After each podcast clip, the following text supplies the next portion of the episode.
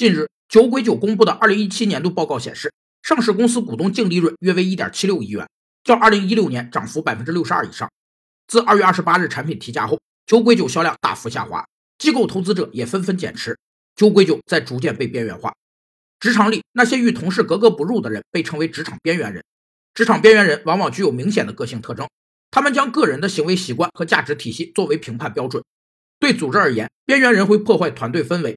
导致人际关系紧张和组织效率下降。对个人而言，边缘人容易被忽视和孤立，影响心理健康水平，导致心理问题。改变被边缘化要从自身做起。